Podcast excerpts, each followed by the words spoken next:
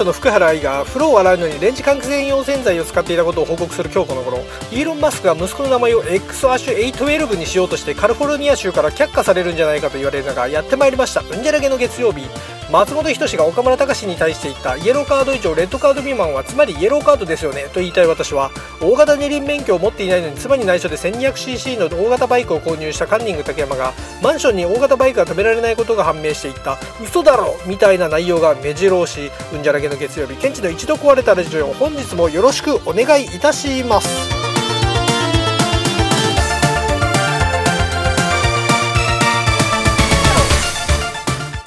ケンジラジオだよ。どうもケンジでございます、えー今日はですねちょっとふとうん思ったことがありまして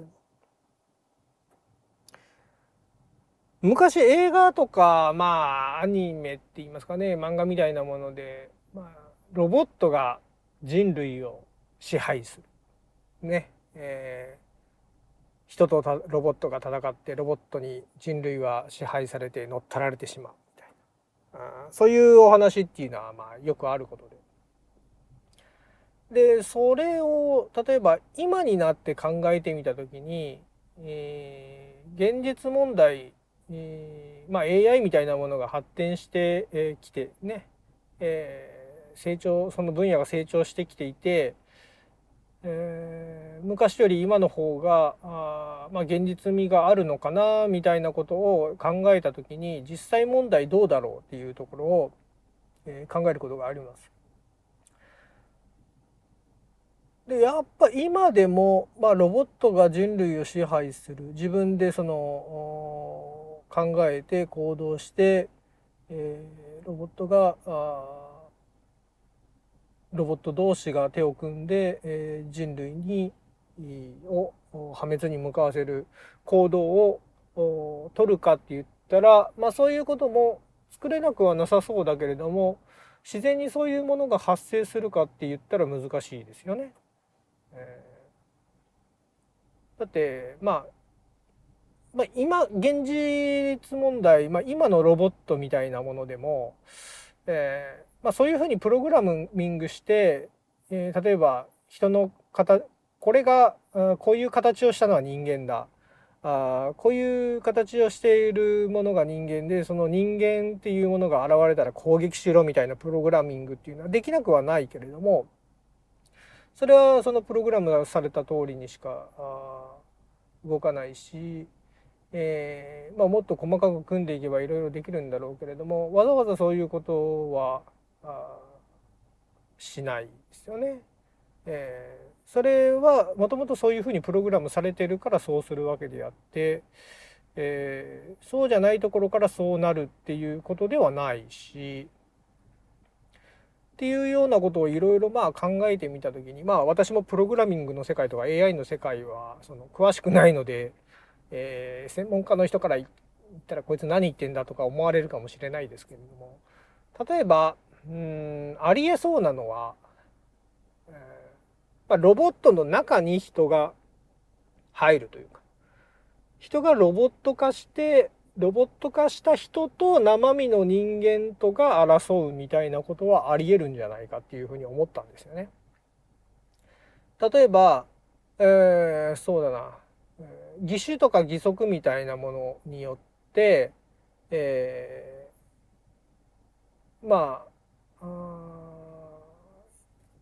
ね怪我とかで失ったところを補強して、えー使えるようにするとかあとは重いものを運ぶ時にあのデス・ストランディングのゲームの中みたいに、えー走ったり重たいものを持ったりする時にそれをサポートするようなこう足腰を強化するような装備みたいなものアイテムがありますよね。ああいうものを装着して、えー重いものを担げるとか重いものを持てるとかよく介介護のところで人を担ぐのにああの抱えるのに、えーそのそれをサポートするみたいなものはね、えー研究されてそれをまあ使ったような映像とかテレビで見たこととかもありますけど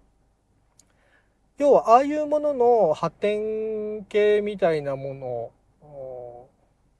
が例えばあったとして、えー、人の力を増幅させるような、えー、装置ができてきて、えー、まあ言ったら昔の戦隊もののヒーローみたいな状態に人間がなって、えー、完全にロボットじゃなくて中に人は人がそういうふうに変身してるような。で強い力を身につけて、えー、みたいな状態になった人と生身の人間が争ってるのが旗から見るとロボットと人間が争ってるみたいに見えるみたいなそういう未来があなんとなく少し見えた時があってそういうことならなんかありそうだなとか、うん、そういう力を持つと使いたくなる人っていうのは世の中にはいるので。なんか、うん、現実としてはそっちの方がありそうだなみたいなね、えー、なんてことを考えたりすることもありますし、うん、例えばそういう未知の能力というか生物まあ宇宙人いるいない問題とかね。まあいてもおかしくないんでしょうけど。例えば、うん、紀元前ね、えー、何千年前とかに、えー、生き物がいて、えー、いろいろまあ火山が噴火したとかなんだかんだあ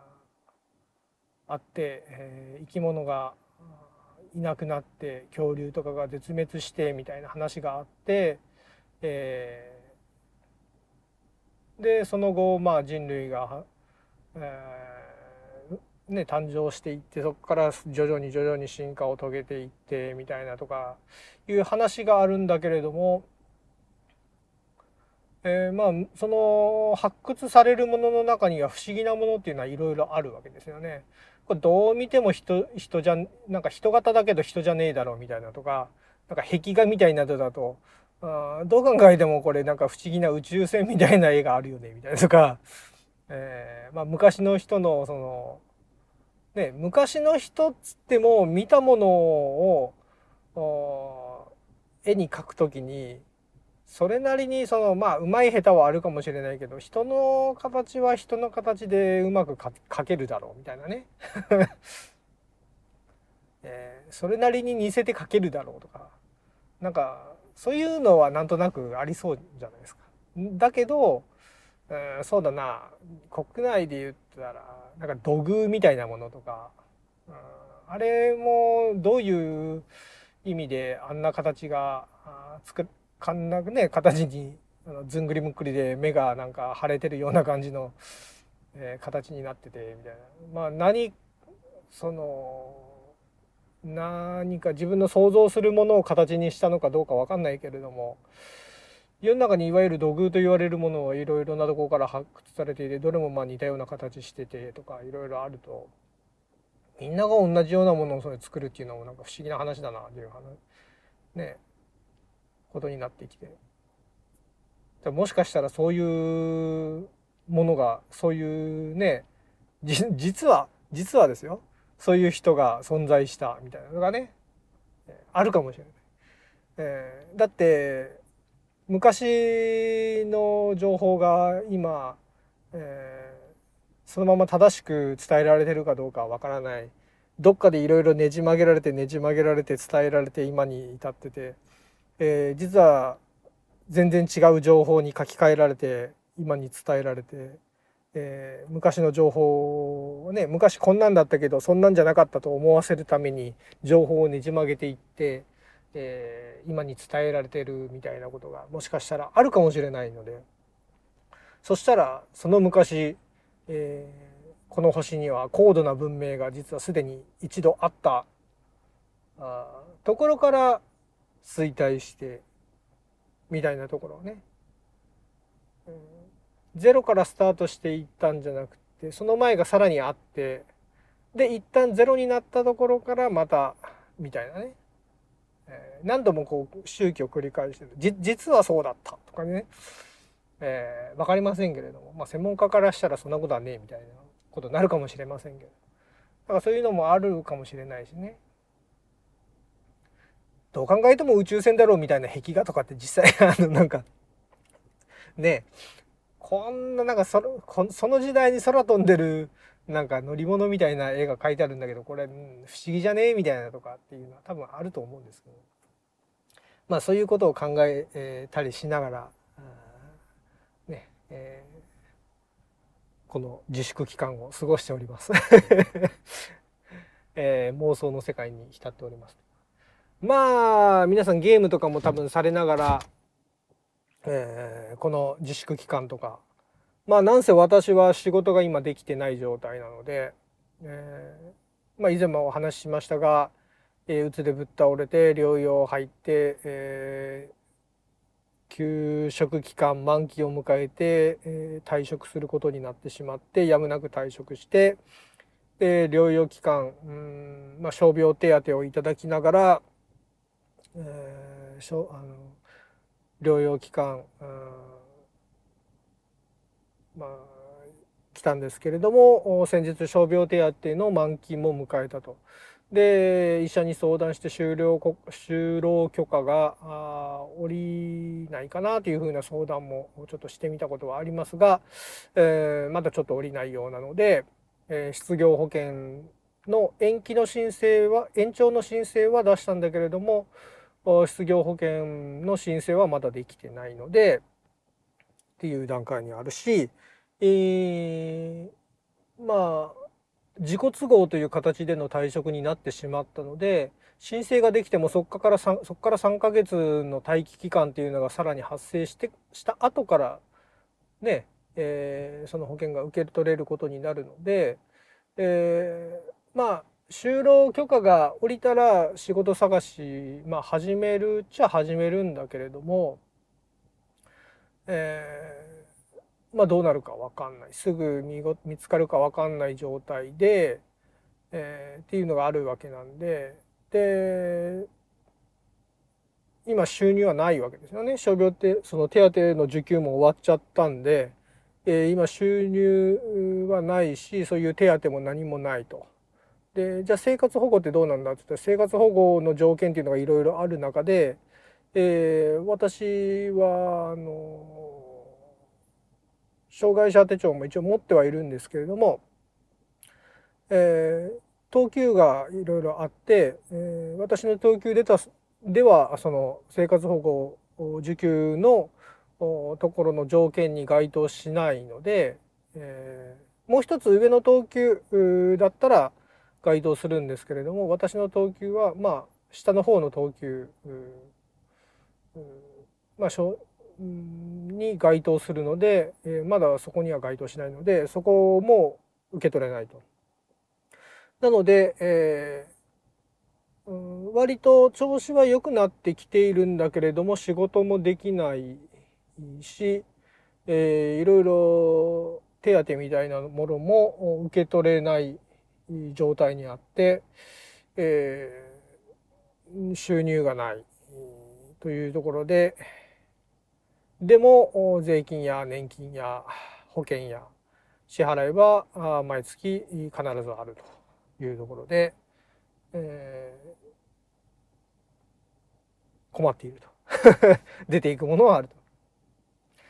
えー、っていうところもあったんで、えー、まあ正直、えー、まあもともとやねあの趣味でやっていたパチンコパチスロの方で、えー、プラス収支を続けながらそれもその支払いにちょっと当ててみたりとかあ生活費にちょっと当てたりしながらなんとか手元にある貯金の減りを抑えるとかね、えまあ、そういうふうなことを考えながら、えやりくりをしていたわけですが、まあ、自粛期間に入って、え緊急事態宣言でホールも休みになってうちにも行けなくなってしまって。えー、私の不労所得もなくなり えー、どうしたもんかというところですね。で今度入る10万円も、まあ、住民税とか年金保険、えー、まあこの前先に払っちゃいましたけど、まあ、自動車税分とかね含めたらあっという間に10万円とかなっちゃうんで、えー、もらって即支払いで、えー、なくなりますと いうところですよね。えー、なので、えー、まだ退職まあ退職金とかが入った分があわずかではありますけど少しはあるので、えー、かろうじて持ちこたえてはいますがどこまで耐えれるかというところですねそういうふうな状況に私もあります。で単なる無職なのでフリーランスでも個人事業主でもないですからねなんかそっちの方だったら手当もあるとか例えば私が YouTube で登録者が1000人以上の